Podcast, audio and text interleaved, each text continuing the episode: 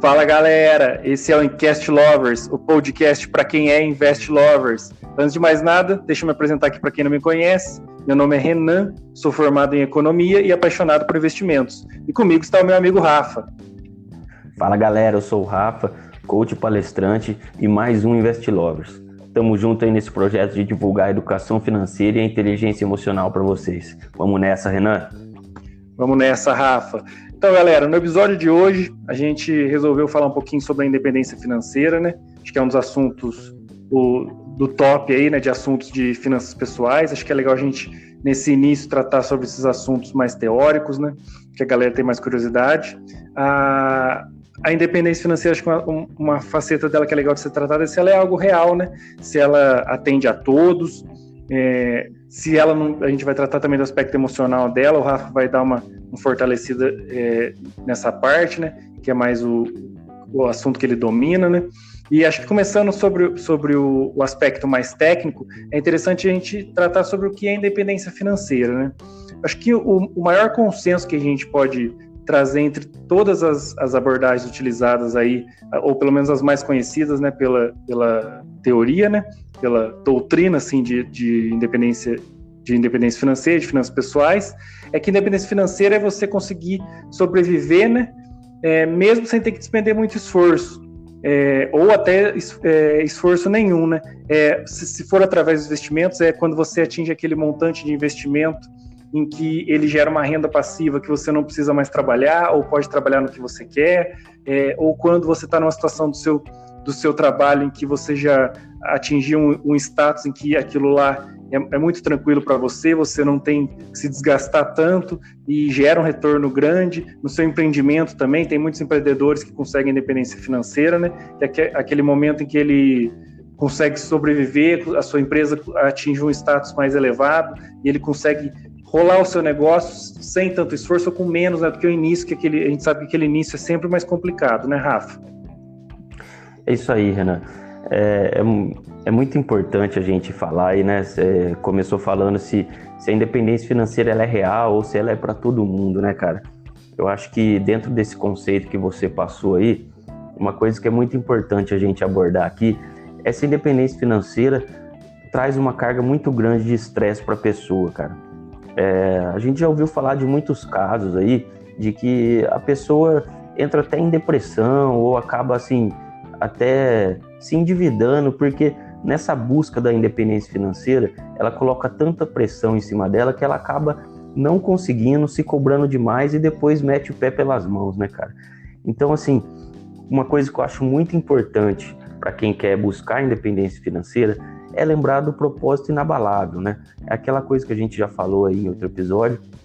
E a pessoa tem que lembrar o porquê que ela quer buscar essa independência financeira, qual é a segunda camada, o que ela busca com isso, e também buscar viver um nível de vida que ela se sinta confortável.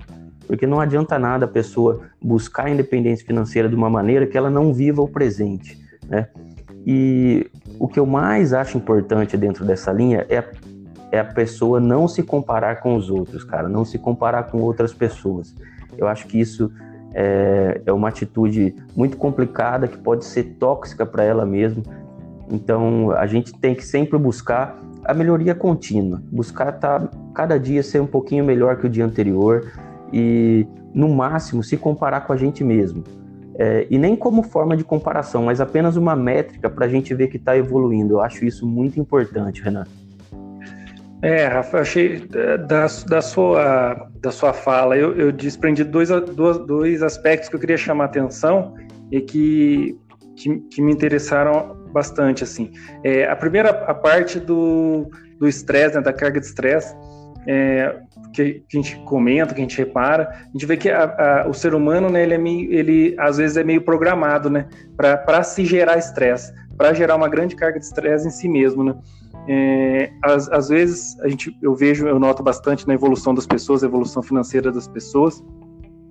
Às vezes ela tá com, ela começa, ela tá numa situação muito ruim, ela, ela às vezes vem procurando uma situação muito ruim, é, ou está, né? A gente, todo mundo sabe, o Brasil é um país que está com atingindo 70% da sua população endividada, quase é mais de 60%, e muitos endividados, uma situação muito complicada. Muitas vezes a gente não consegue ter aquele, aquele superávit básico que é para começar a ter, ter uma vida de investimentos, né? Que é, que é poupar, que é, que é gastar menos do que se ganha, né? E gerar um excedente na forma de poupança, para daí começar a, o processo de, de tranquilidade financeira, de investimentos.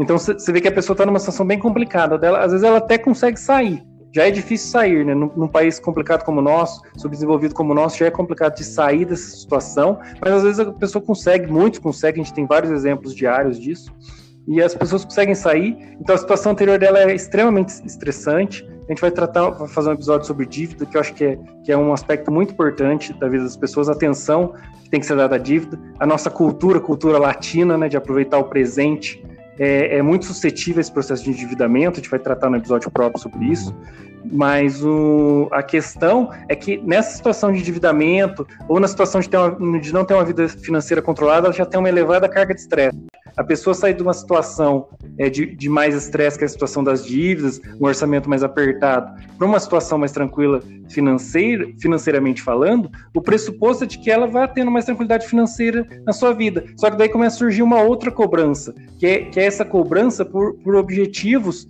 é, muitas vezes é, imperseguíveis, é, por se comparar a outras pessoas, que é o segundo aspecto que você falou que eu gostei muito, já vou comentar sobre ele. Então, se afasta do propósito, como você falou, né? Busca um nível de vida incompatível com o seu nível de vida, e esse objetivo inalcançável acaba é, que é, ina, ina, é, inalcan é o objetivo inalcançável, em contraponto ao propósito na palavra que você trouxe, né? Ela é um objetivo tão irreal ou, ou que ela começa a comparar com as pessoas e não consegue se satisfazer com o propósito que ela, que ela trouxe para a vida dela, isso vai gerando essa carga de estresse no momento que seria de tranquilidade. O segundo aspecto, como eu falei que você falou que eu gostei muito, foi do fato de não se comparar com outras pessoas. Eu busco até seguir um, uma, uma, filosofia japonesa, né, que é o Kaizen, que é do melhoramento contínuo, que você trouxe também, que é, que é legal falar, desse melhoramento contínuo, que é você se comparar com você naquele dia. Eu acho que até uma versão que as pessoas fazem de se comparar consigo mesmo no passado já é, já é meio nociva. Eu acho que você tem que. O que eu tento hoje em dia, o que eu tento seguir, tem, tem me trazido mais tranquilidade, tanto financeira quanto emocional, tem me dado é, um retorno muito bom, e eu acho que as pessoas deviam seguir cada vez mais essa abordagem, que é de você fazer, você ter um melhoramento contínuo ao longo daquele dia seu. É você acordar e tentar fazer o melhor possível naquele dia entendeu? Fazer o melhor dia possível. Porque é, eu brinco, traçando um paralelo com empresas, eu brinco que é, a empresa não, aumenta o lucro todo, todo trimestre, todo semestre, que é o que faz as pessoas girarem muito patrimônio. É legal você fazer esse, esse comparativo com sua inteligência financeira, né? Então a empresa não, não é pressuposto você imaginar que uma empresa vai melhorar todo todo trimestre. Não é pressuposto você achar que as pessoas ao seu redor vão melhorar todo, todo dia, todo momento não é pressuposto você achar que você é melhor todo dia, é, todo momento. Você tem que chegar naquele seu dia e fazer o melhor possível, adquirir uma nova habilidade, melhorar em relação a ontem. Se você não conseguir melhorar, fazer o mesmo. Se você não conseguir nem fazer o mesmo, fazer um pouquinho melhor, mas fazer. É o do, do, do, né? É, faça, faça, faça. Só faça, não, não tente estabelecer métricas. A gente já falou e, e retoma a falar, é, no, no, mercado também é importante você observar isso, que o, é, as métricas de rentabilidade são, são o cemitério do investidor, né, são o assassino do investidor. É quando você fica tentando estabelecer muitas métricas, é, você e, muita, e se fixar muito nessas métricas, isso é o seu cemitério, vai levar você só a desistir dos seus projetos, desistir é, das coisas que você busca, desistir do seu propósito inabalável, porque é, o que você tem que fazer naquele dia, é, você tem o que foi dado para você hoje é um dia. Pegue esse dia, faça o melhor que você possa fazer naquele dia, é, trabalhe ele da melhor forma possível, é, tente fazer o que você se programou. Às vezes, é, é que nem eu falo, tenta sentir um, um pouco de como está o seu corpo, como está a sua disposição. Às vezes você não está disposto para fazer as 10 atividades que você tem. Só que às vezes é, é melhor você não tentar fazer essas 10 atividades, tentar fazer três porque daí, se você não vai cumprir mesmo o objetivo de 10, no dia seguinte sobra só 7, entendeu? Às vezes as pessoas tentam fazer as 10, não conseguem fazer nem a primeira e acabam se entregando. É adequar, né? É como você falou, criar um propósito inabalável, buscar um nível de vida em que você esteja confortável, né? Não se comparar com os outros, ser como um monge mesmo assim, se blindar de, de outras pessoas interferindo na sua vida. É, tanto, até a gente falou acho que no primeiro episódio sobre ação negativa, né, de não fazer algo é, já é fazer algo. Às vezes a pessoa ela não quer, pelo contrário, ela não quer influenciar a sua vida negativamente. Às vezes a pessoa vem te contar uma coisa legal sobre a vida dela e você assume, leva, é, dá um caráter negativo aquilo lá, de se comparar com ela. Às vezes a pessoa só está feliz, entendeu? É, a parte de não se comparar com as outras pessoas não é em função do que os outros fazem, é em função que, do que você faz. Você não deve se comparar nunca com outras pessoas, porque é isso, é algo que, que faz mal a você mesmo, entendeu? É, e, e, mesmo que seja uma coisa negativa, é, é, é, aquilo, é aquilo lá. Tem, tem uma frase que eu ouvi que é muito legal: é se tem algo que te, que te incomoda em outra pessoa, melhor aquilo lá em você. Entendeu? Às vezes a pessoa está tomando uma reação em função da reação que você está tomando. Então, se aquilo lá que a pessoa faz te incomoda, veja se aquilo lá que, que incomoda nela não é um reflexo das coisas que você faz e te incomodam. Então você não tenta é, se comparar a ela, né? E, e, e, sempre fazer e sempre buscar esse melhoramento contínuo, claramente sem trazer nenhum tipo de, de, pressão, é melhorar dentro do seu dia, melhorar é, melhorar dentro do possível, dentro de que mais uma vez você falou, Rafa, dentro do, do propósito inabalável, pensar lá no longo prazo, tentar sedimentando aos poucos dentro do possível aquele propósito inabalável e sempre buscando esse nível de vida em que a pessoa se sinta confortável para atingir esse propósito. Perfeito, Renan. Eu acho que é. Eu achei muito legal isso aí que você falou, cara. E uma coisa que eu achei mais legal ainda foi quando você falou assim: ah, se a pessoa às vezes tem 10 metas para ali no dia, não vai conseguir fazer as 10, faz 3, porque no outro dia só sobra 7. Isso, cara, é, eu costumo dizer que eu chamo de submetas. Eu acho que para você chegar no seu objetivo final, é legal você fazer submetas e cada meta que você alcançar, você comemorar, ficar feliz com aquilo eu acredito que é uma maneira muito mais fácil quando você começa a ver é, ali alguns pontos no meio do caminho que você vai conquistando e comemorando. Isso gera muita motivação para você chegar no seu objetivo final. Então, eu acho muito legal isso, dentro do propósito inabalável, não se comparar com outras pessoas e estabelecer essas submetas, porque é melhor você cumprir duas, três metas, igual você falou, do que não cumprir nenhuma.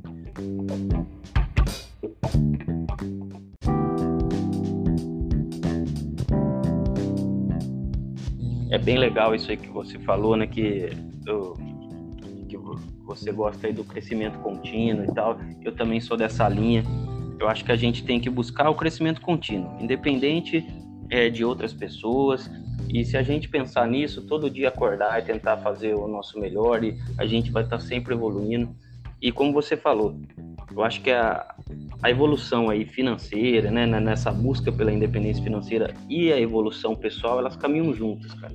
Você só vai conseguir é, ter essa independência financeira se a sua mente também evoluir, se você criar uma inteligência emocional e com certeza o melhor caminho seria essa busca pelo crescimento contínuo de um pouquinho por dia, no final do mês, no final do ano, a gente com certeza vai ter crescido muito em todos os sentidos da, né, em todas as áreas de nossa vida e inclusive a área financeira, né, cara? É, desse, falando sobre se atendo ao, ao título aí né, do episódio, ao tema do episódio, a, a independência financeira ela sempre foi complicada, porque é até o que a gente fala que a busca por ela já direciona a pessoa para os temas dos episódios anteriores, né? Que a pessoa acaba vendo que é um, que é um objetivo muito difícil, porque para você chegar no, no, nível de independência financeira, você vai ter que caminhar muito, vai ter que lutar muito. Então sempre foi muito difícil. A gente vive num, num país de poucas oportunidades ou de menos do que os países que têm mais riquezas, né? Então já, já é complicado. E no Brasil tinha, tinha um fator que está acabando, pelo menos acabou agora temporariamente, talvez no futuro volte, né? Que a gente tinha um problema da. Até agora falando de um, de um aspecto mais de finanças mesmo, a gente tinha o um problema da, da renda fixa com juros nominais, né? Muito altos, muito elevados, assim. E as pessoas se enganavam muito. Então era muito comum, às vezes, a pessoa vinha conversar comigo e falava assim, pô, eu lembro, pouco, pouco tempo atrás, 2015, 2016, a Selic estava 15%, 15%, 14%, 10%, sei lá, assim, vamos falar 10% para ficar mais fácil a conta aí. Então a pessoa, ela, ela pensava assim, ah, eu vivo com X, se eu se, tá 10%, então se eu tiver 10x disso aí guardado é, eu, no ano, né, eu posso parar de trabalhar, tudo. Eu, daí começa a ficar complicado. Eu, eu, sempre falava assim, olha, é complicado porque o caminho da independência financeira é é assim, você tem que buscar não a independência, mas a tranquilidade financeira. Como eu sempre venho falando, continuo batendo essa tecla, é cada vez melhorar todos os aspectos da sua vida, melhorar sua, sua saúde, melhorar o convívio com a sua família, melhorar sua carreira, melhorar suas, suas fontes de renda ou aumentar suas fontes de renda, você vai ficando cada vez mais tranquilo. Porque a independência financeira, a gente já vive num é, traçando um paralelo com o Brasil, a gente vive num país é, complicado, extremamente desigual. É, as taxas, essas taxas de juros eram, ela, elas eram nominais, a gente tem um problema de, de, inflação. Então, nesse, eu acho que antigamente era mais enganosa ainda a independência financeira, porque a pessoa às vezes tinha uma taxa de juros de 10% e a inflação era 12%. Ou seja, na realidade ela não tinha isso, porque um produto no dia 1 de, de janeiro valia é, valia, sei lá, 100 reais, no final do ano ele estava valendo 112 e a pessoa tinha 100 reais, entendeu? Então ela achava que ela tinha ganhado os 10 reais, mas ela nem tinha isso. Então era mais difícil, é, as pessoas eram mais enganadas e isso aí gerava mais frustração ainda por elas não terem essa noção, né? Da inflação, quanto a inflação corrói, é, por elas já estarem iniciando, buscando um objetivo que não é o correto, como eu sempre falo, eu prefiro que a pessoa busque, foque em melhorar a sua qualidade de vida e ficar cada vez mais tranquila e não nesse objetivo altamente estressante que é, nossa, eu comecei a investir agora, eu tenho que conquistar a independência financeira amanhã, que é aquela questão que a gente abordou no segundo episódio do curto prazo versus, versus, versus o longo prazo. As pessoas né, são muito imediatistas e, e, a, e assim, a, as pessoas eu vou notando que elas sempre tiveram, estiveram iludidas quando elas buscavam a independência financeira. Porém, anteriormente no Brasil, que a gente tinha um cenário de juros altos aí, né, elas acabam, acabam sendo iludidas, assim, pela, pela uma poupança que rendia bastante. Eu lembro que eu vi o pessoal, um pessoal com um pouco mais de idade do que a gente, assim, que nós temos na faixa dos 30, 30 anos, as pessoas eram... Falavam assim, nossa, na minha época a poupança quase dobrava no ano seguinte. Então eu noto que as pessoas, elas se enganavam um pouco mais, né? E hoje em dia, é, as pessoas elas estão tão mais preocupadas, principalmente esse, ano eu notei que elas começaram a se preocupar mais, porque esses juros nominais acabar, aca, acabaram sumindo e, a, e, pararam de mascarar uma situação que já era real, que a independência financeira é algo muito complicado. O que você tem que buscar, na verdade, é a tranquilidade financeira. Eu, eu lembro que você, quando você falou aí, né, da 2015, mais ou menos 2016, é, o tesouro, foi aquele boom do tesouro direto, né?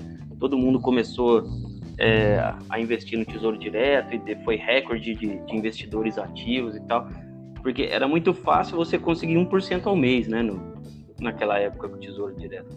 Só que é isso que você falou. Ninguém, na hora de investir, pensava quanto a inflação ia corroer disso depois, né?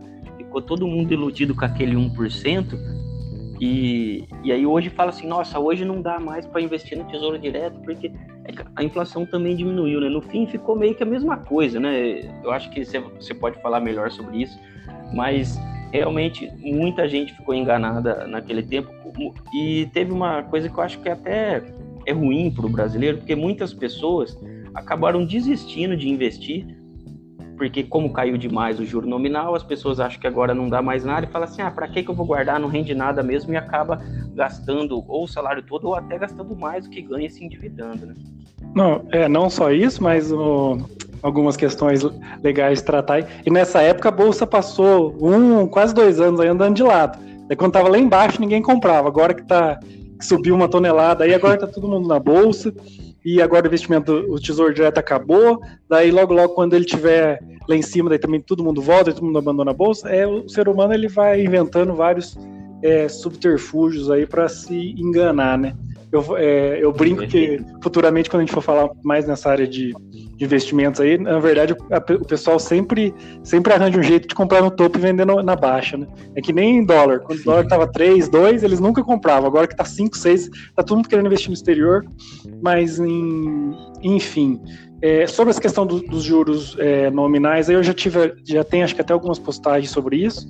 Acaba que quando, na verdade, quando os juros estão baixos, é até melhor porque os juros nominais estão baixos, é até melhor.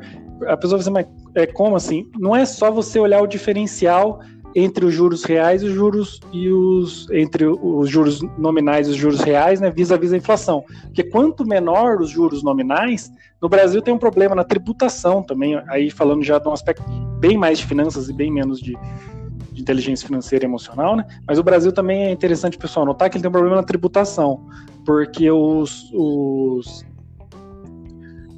os, os, tributos, né, o imposto de renda, ele incide também, ele incide sobre todo o ganho do, do, do momento. Então, se você pega um título atrelado à inflação e sei lá, os juros eram, você pega o IPCA assim, os juros eram 4% da inflação, mais, 10, é, mais a inflação daquele, daquele ano foi 10%, então dá lá dá 14%. Você vai pagar, sei lá, 15% de juros sobre isso, você vai pagar 15% sobre os, sobre os 14%. Então você acaba pagando um pouco daquela inflação, entendeu? Então é um montante bem maior do que quando tá, sei lá, 2 e a inflação tá 2. É 4, acaba acaba reduzindo, entendeu? Você, a parte de juros reais suas, é, aquela parcela de juro real é bem menos tributada. Então, na verdade, é o contrário. Quando os juros reais estão baixos, é melhor você investir.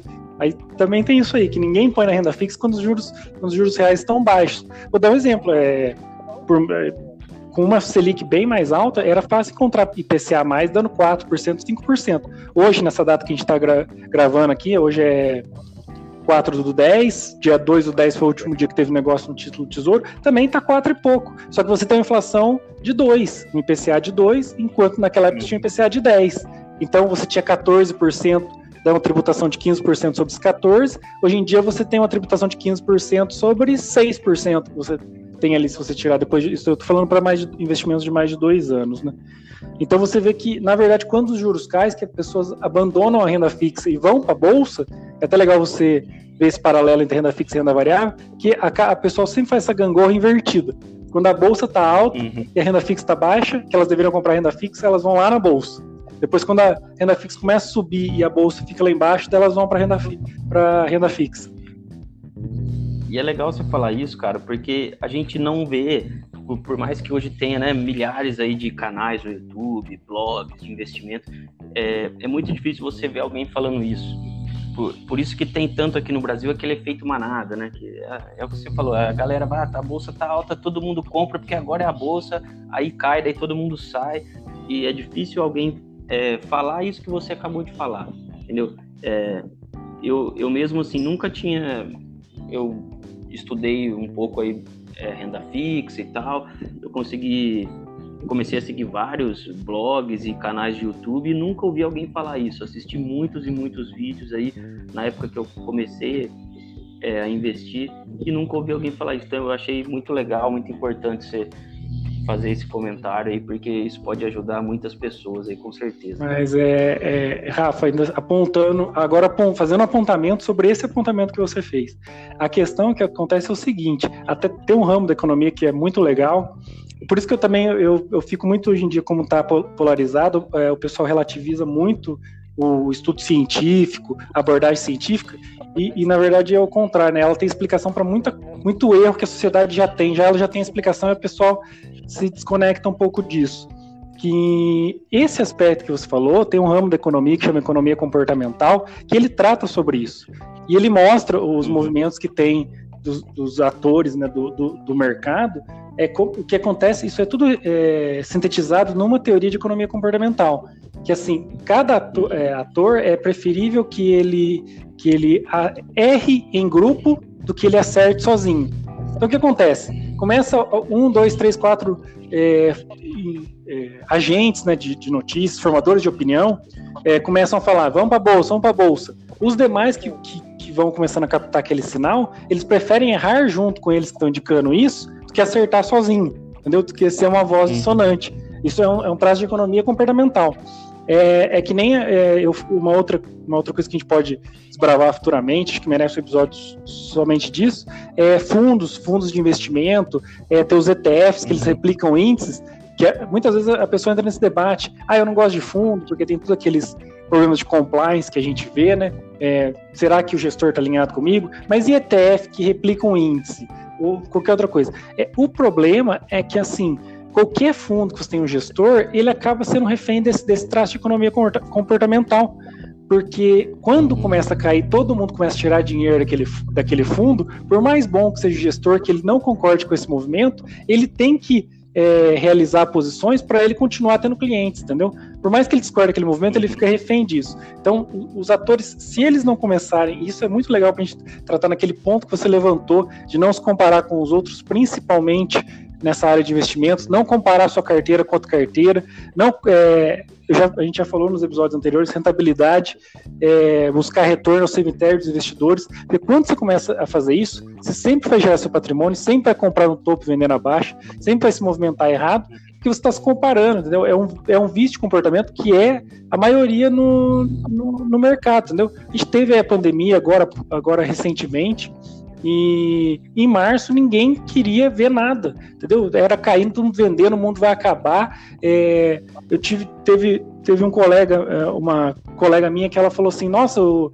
meu namorado ligou no, no, no banco, um bancão aí que vamos falar o nome né, por motivos éticos, ligou no bancão, o gestor falou que o, é, o fundo que tinha aplicado caiu 26%, ele xingou o gestor, mandou tirar na hora, Daí, agora, umas três semanas atrás, essa mesma colega me falou assim: ah, ele, ele tá querendo colocar dinheiro na bolsa, o que, que você acha? Não sei o quê. Então, é aquela história, a pessoa, quando tá no medo, tá todo mundo saindo, ela, ela, ele saiu lá 60, 60 mil pontos, 63 mil pontos lá que tava caindo, e agora tá entrando nos 100 mil, entendeu?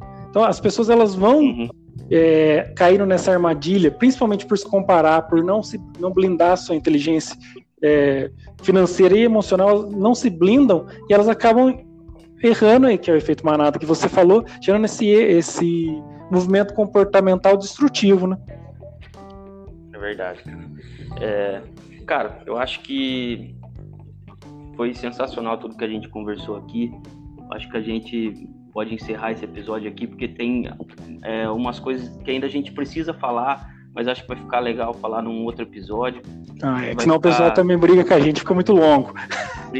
E mas vai ficar bem legal. A gente vai falar um pouquinho aí dessa diferença ainda de independência financeira e tranquilidade financeira, né? Sobre os sacrifícios aí que vale a pena a gente fazer. Mas a gente deixa para o próximo episódio aí. Eu acho que foi bem bacana esse bate-papo. Eu já consegui aprender muito aí com as coisas que você falou e acredito que todo mundo aí tá aprendendo também. Então queria agradecer a galera aí. Obrigado, Renan. Valeu, galera que tá nos seguindo aí, ouvindo nosso podcast. Segue aí as nossas redes sociais, Twitter, né? Rafael Francato Assunção, é, o Instagram tá Rafael Francato.coach e o Renan vai passar as redes dele aí. Valeu, Renan. Valeu, Rafa. Queria mais uma vez agradecer você por estar nessa empreitada aí comigo. Agradecer quem tem a paciência de nos ouvir aí, né? É, muito obrigado, galera. Quem quiser ir saber mais sobre investimentos, mesmo na, é, no Instagram e no YouTube, eu, trago, eu trato mais de análise de ativos. Então, se você quiser ver lá, todas as redes sociais é Invest Lovers, o canal no YouTube Invest Lovers, o Instagram invest.lovers e o Twitter invest_lovers. É isso aí, galera. Um abração a todos.